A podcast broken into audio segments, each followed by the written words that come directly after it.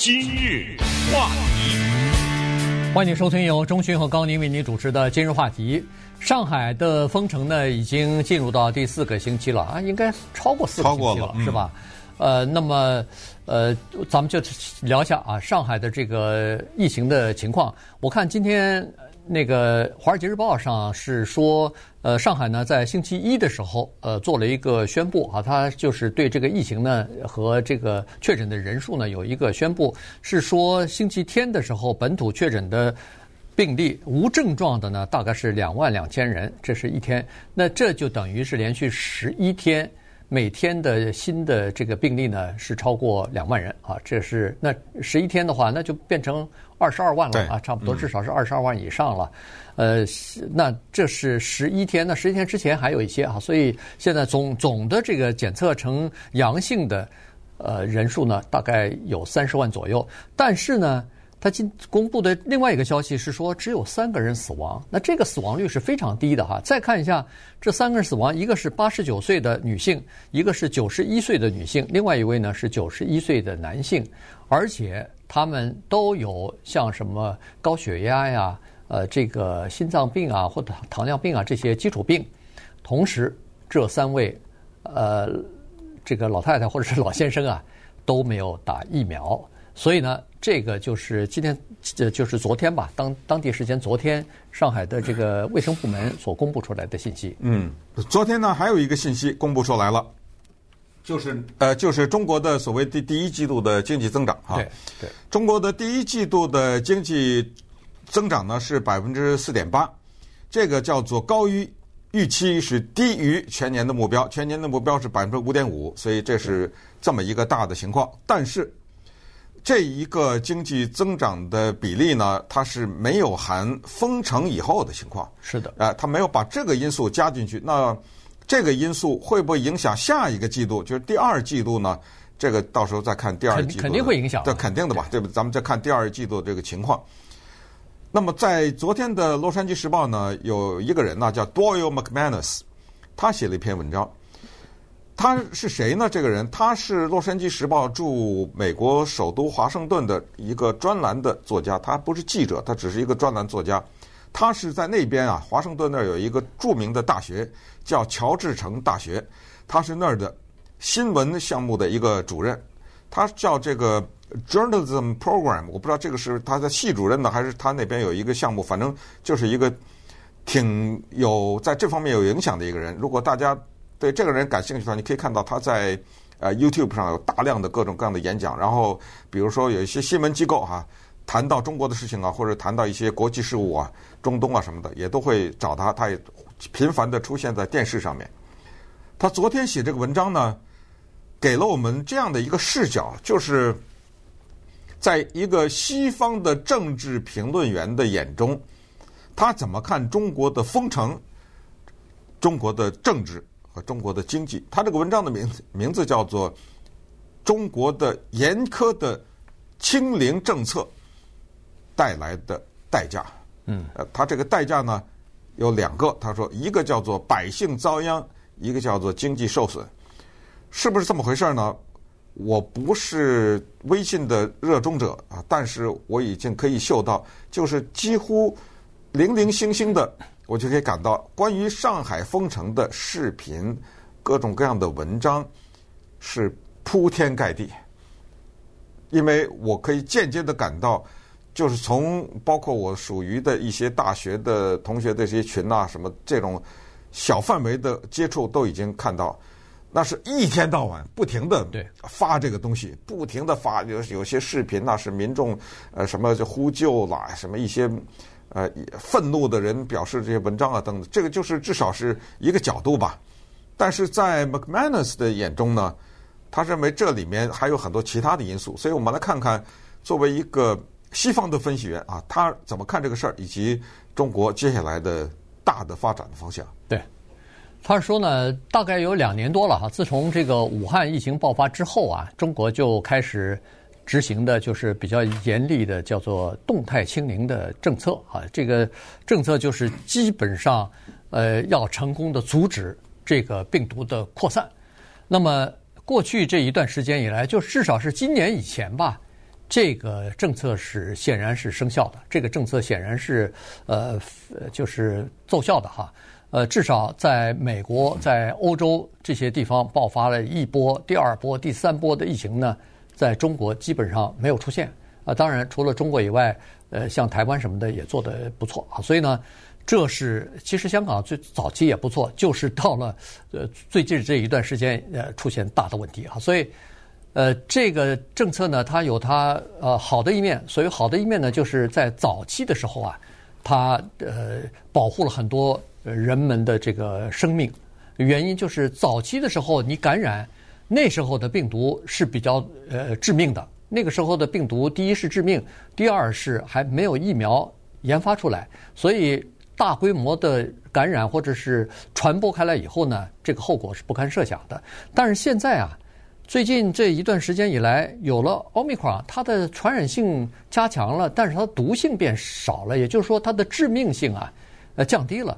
所以这就是欧洲和美国呢，就利用奥密克戎的这个特征呢，就开始逐渐的放宽他们的这个限制的政策啊，限制各种各样的限制政策，然后采取了另外一个策略，叫做和病毒共存的这样的一个策略。一一一是这个 Omicron 的毒性减少，致命性比较低；第二呢是现在大部分的人都打了疫苗，而且也有一些治的。这药了哈，治这个病毒的药了，所以呢，就可以比较有效的来减缓这个造成的死亡。所以呢，欧洲是采取这样的措施，可是中国的这个严厉的动态清零的政策呢，基本上没有改变。嗯，那么这样的情况呢，就发生了一个下面呃我们了解到的一个数字，就是八十八的人百分之都打疫苗了。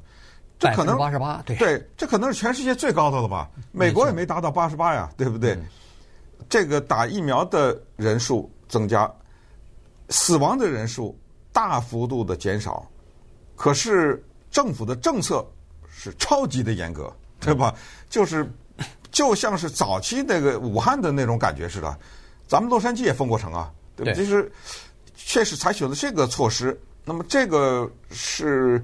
怎么样？咱们不知道哈，咱们就看看，让历史来最后裁决这个事情。当然，我们不希望任何的人因为疫情受到影响、受到感染或者死亡。可是政府的政策会怎么样影响国民的生活和他的经济？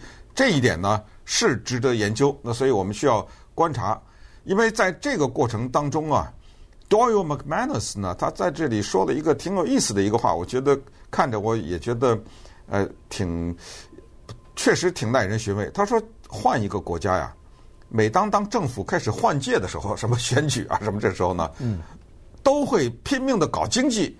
因为什么？我们知道，就拿美国来举例，如果你个总统经济不行，你什么都不行。对，啊，你打仗打赢了都不行。老布什，老布什就是这个情况。你把仗都打赢了不行，你丘吉尔呢？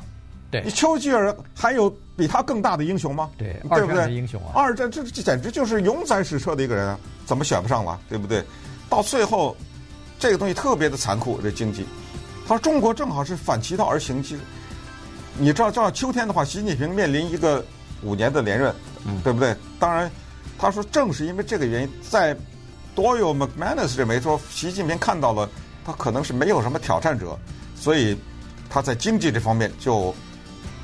给了国家可能是在这方面受损吧，给了一定的尺度啊，就是说损失一点没关系。我先至少是这样，他习近平的话说是叫做防控不能放松，坚持就是胜利嘛，对不对？对哎，咱们看看这一方面，这就这里面掺杂了一些政治的因素。那稍等会儿呢，我们再来看一看啊，中国在俄乌战争这方面怎么呃，就是按照他说就吸引老百姓、转移老百姓的注意力啊，什么之类的。今日。话题，欢迎您继续收听由中讯和高宁为您主持的今日话题。呃，上海这个封城呢，对经济的影响是非常大的哈，因为上海是呃算是中国第一是第一大城市，第二呢，它有很多的呃制造中心啊，包括什么特斯拉呀、大众啊，呃，还有苹果啊，很多的这个呃高科技的产品什么的。有一些零部件就是在上海生产的，所以如果上海一旦停工或者上海一旦停摆的话，那对不光是嗯中国的经济受到很大的影响，其实对全球的供应链来供应链来说也会受到很大的影响。这就是为什么上海封城这个消息一宣布，你看那个国际油价马上下跌百分之四啊，这就说明中国经济对整个的这个全球的这个经济的影响力是不容小觑的。那么现在呢，上海。呃，这个很多的制造厂商什么的都已经关闭了哈，因为封城的关关系嘛。但是呢，呃，中国有这么一个现象，也就是说有很多的制造厂商啊，实际上他有一些工人是住在那个工厂里边的，因为在中国大陆这个情况和美国不太一样，在中国大陆呢，它有很多的工厂，尤其是大型的工厂，它是有叫做宿舍的。在这次的有。把他们强行关在里面的，对，这这个就是说有闭环的呃生产，就是这些工人有，比如说一半的工人或者多少工人，他可以不出厂区来，他可以进行隔离，但是他就是生活在这个工厂里边了。嗯，他就是一边上，就是说。就隔离是隔离，但仍然可以生产。像是美国的 NBA 的 bubble 嘛？呃，对对对，就这个就是在这个呃泡沫的里边啊，泡泡里头在生产，因为和外外界隔离了。但是呢，它还是会有这个影响。影响的原因，上次我们也说过，主要是这个供应链，也就是说运输方面出现瓶颈和问题了。嗯，而关键我们今天看到的还不光是上海啊。最新的数字是说，中国差不多有四十五个城市在不同的程度上处在，比如说全封啊、半封啊什么，对这种状态是封城的封了哈。涉及到的人差不多是四亿人，那上海才两千五百万嘛，对不对？有四亿人处在这样的状态之中，那么这样呢，就给整个的中国的经济带来的影响。而当中国经济受到影响的时候，全球的经济都受到影响。因为习近平呢，他之前有这么一个。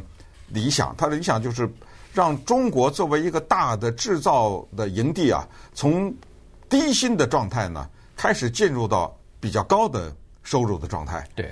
那么这一个过渡呢，目的就是所谓的超英赶美哈，咱们英就不说了，就 因为英已经超了，对不对？现在就是要赶，因为中国是第二了嘛，已经就是要超美国。当时给的日期是二零二九，呃，但是。就是排第一了，是吧？嗯。但是现在给推了，推到二零三三了。这个是呃一个最新的这么一个推迟吧，算是公布的这样一个数字。但是这个呢，按照 McManus 我们说，他觉得这个谁排第一谁排第二，这个好像没什么意义。呃，主要意义还是要看具体的老百姓的收入和民间的这种生活。可是呢，现在的问题在这儿，就是怎么能够让中国发展？这个发展呢，就是要求你一方面要大面积的技术革新，因为不要太依赖外国了嘛。对。同时呢，他要严格的控制信息的传递，就是在中国啊，比如说言论自由啊什么这方面的控制。这个呢，有一个人叫 Friedberg，他写了一本书叫《Getting China Wrong》，他就讲到了这一点。翻译成中文就是把中国看错了，大概是这意思啊。嗯。